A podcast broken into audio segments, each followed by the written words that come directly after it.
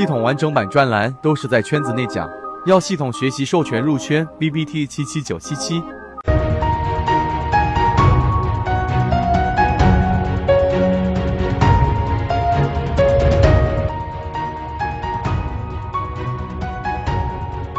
首先，我们先来说包含关系啊。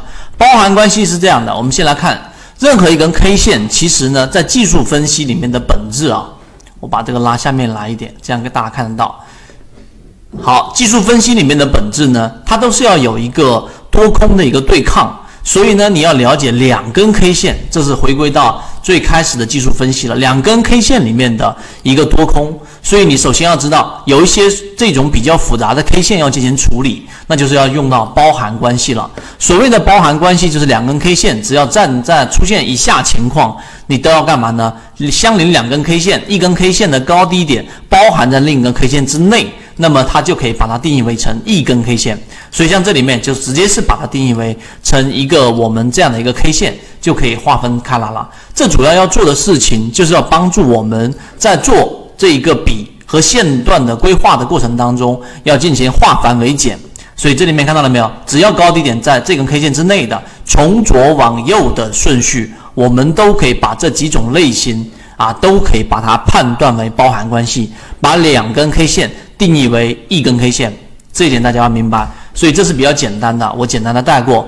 第二个，我们来看包含关系的一个处理，它的处理呢，一定要确定一个方向，也就是说，出现像这种情况，对吧？n 减一，n n 加一，这三根 K 线，那到底它是怎么样的一种包含关系呢？那如果 n n 根 K 线发生了关系，那么我们要找到 n 减一，也就是前一根 K 线和这根 K 线的。这一个包含关系啊，如果说没有包含关系，那么 n 减一的这一个之前所包含的关系处理完毕之后，那么 n 减一跟 n 这个 K 线高点抬高就是向上方向的向上，反之则低一点向下，那么就向下。那么其实这一种判断依据还是比较简单，也就是说你先处理 n 和 n 减一之间的一个关系，它们中间是没有包含关系的。注意 n 减一和这根 K 线。这两个关，它首先是没有包含关系的。第二个 n 减一，看到了没有？这根 K 线，它及之前的包含关系处理完毕。就前面举个例子，前面可能有一些这样简单的包含关系的，那么全部都把它定义为这样的一个大的 K 线。待会我会在实际运用里面去给各位去讲。那么这样得出来的一个结论之后，如果 n 减一和这根原有的 K 线第 n 根 K 线的这个高点是抬高的，看这里面。这个高点干嘛？是向下的，那么这个方向就是向下的这一个包含关系。那么如果是向上的，那么它就是向上的。所以前面处理完成之后，它们首先不不是包含关系。你看下面这个，它也不是包含关系。那么最终我们发现，它的整体处理完毕之后，它和它的关系，它的高点干嘛？是向下走的。这个处理包含关系呢，是啊后面会运用到的。到底怎么判断一笔一笔的一个包含关系？